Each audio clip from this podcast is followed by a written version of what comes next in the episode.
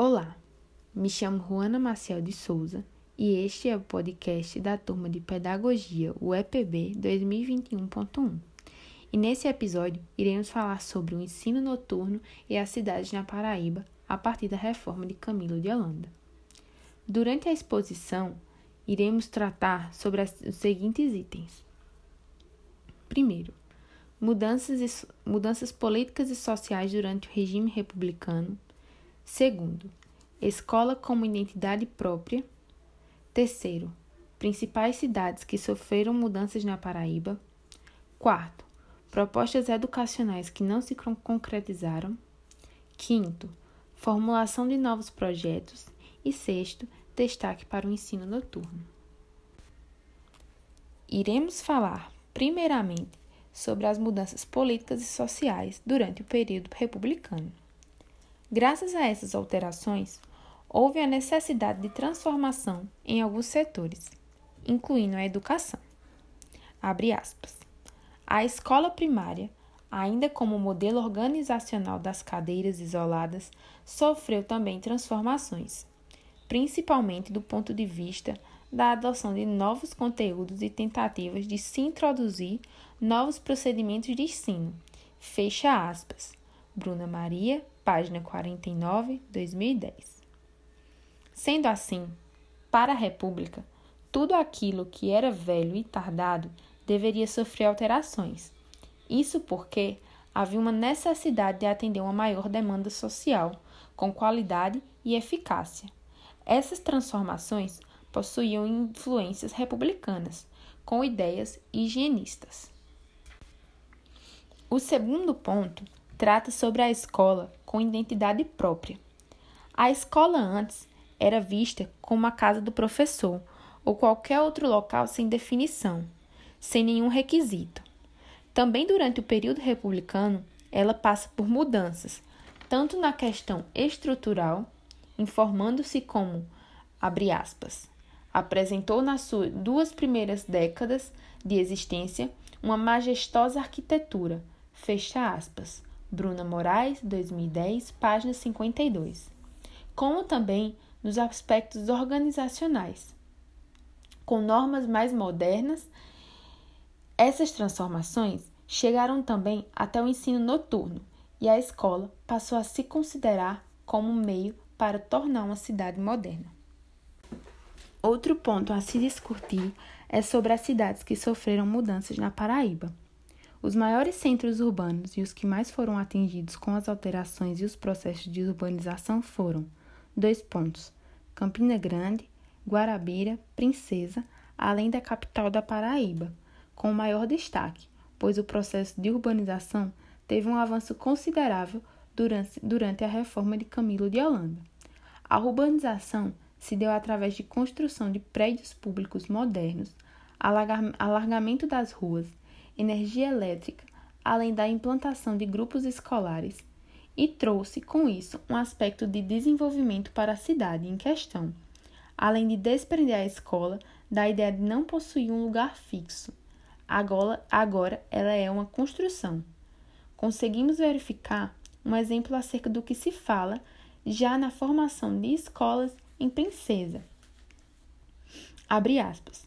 Confronto de ideias que está em jogo a manutenção do abre aspas arcaico fecha aspas e a superação pelo abre aspas modernos fecha aspas na cidade de Princesa fecha aspas. Bruna Moraes 2010 página 52 foi possível observar uma transformação não apenas no urbano, no urbano mas também no aspecto social nos progressos da educação formal Graças a isso, surgiu a necessidade de uma educação popular na Paraíba, como um todo, pois o discurso pelo popular já se fazia presente em todas as correntes políticas no Brasil, atingindo também as escolas, sendo além de tudo uma forma de mecanismo para disseminar ideias de líderes da República. Falaremos também sobre a proposta educacionais que não se concretizaram. Muitas questões discutidas não foram postas em prática. Um exemplo claro foi em relação ao aumento de escolas e de vagas ofertadas com a construção de novos prédios. Podemos assim atribuir esse, esse fator a, abre aspas, consolidação de estrutura escolar socialmente eficiente, que atendesse às reais necessidades de maior número de pessoas de grupos sociais. Fecha aspas. Bruna Moraes, 2010, página 62. Sendo assim, trataremos as questões educacionais ainda como muito precário, pois vemos que o processo para atingir os grupos populares na Paraíba necessita de expansão, pois a procura se torna cada vez mais elevada. Porém, a oferta era muito baixa e, quando se tratava do ensino noturno, se tornava mais precária ainda.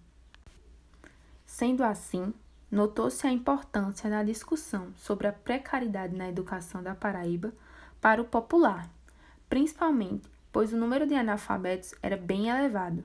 Graças a esses fatores, foram formulados novos projetos políticos e socialmente civilizados que buscassem contribuir para a modernização não só da cidade, mas do país como um todo.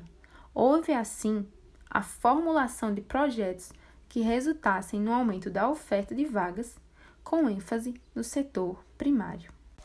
Por último, podemos falar sobre o ensino noturno, destacando que, em 1920, o ensino noturno passou por uma ampliação, já que as pessoas passaram a ocupar os momentos em que a escola estavam desocupadas, ou seja, durante a noite.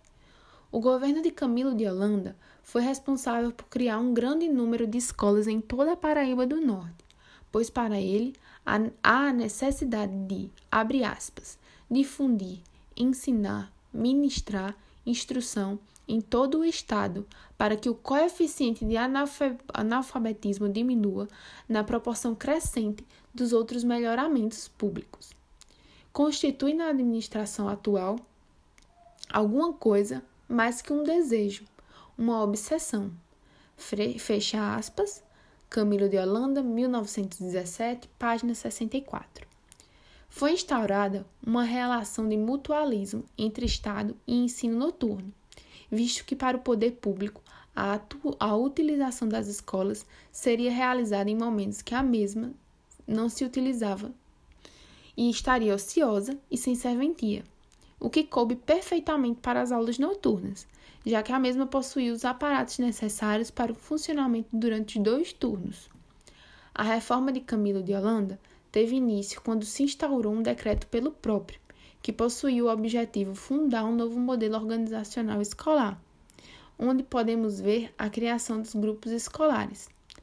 Nesse decreto, o ensino noturno foi posto como um modelo de educação que possuía o objetivo, por fim, ministrar os conhecimentos mais necessários à vida, à vida prática. Tendo sempre, tendo sempre caráter utilitário, além das disciplinas serem mesmas, as mesmas aplicadas no ensino diurno. Também permaneceu a forma de separação dos alunos por sexo, ou seja, não foi permitido ainda as escolas mistas. O ensino noturno nas escolas não era obrigatório. As escolas noturnas não eram permanentes, cabendo ao diretor saber a necessidade de seu funcionamento. Também é importante falar que a legislação vigente na época exigia para, exigia para o ensino noturno os professores mais habilito, habilitosos e com as melhores competências. Era visto que não necessariamente o que se aplicava no ensino noturno era aplicado no diurno, como, por exemplo, a não exigência de uma qualificação para a prática em sala de aula, o que pode ter afetado a qualidade de ensino.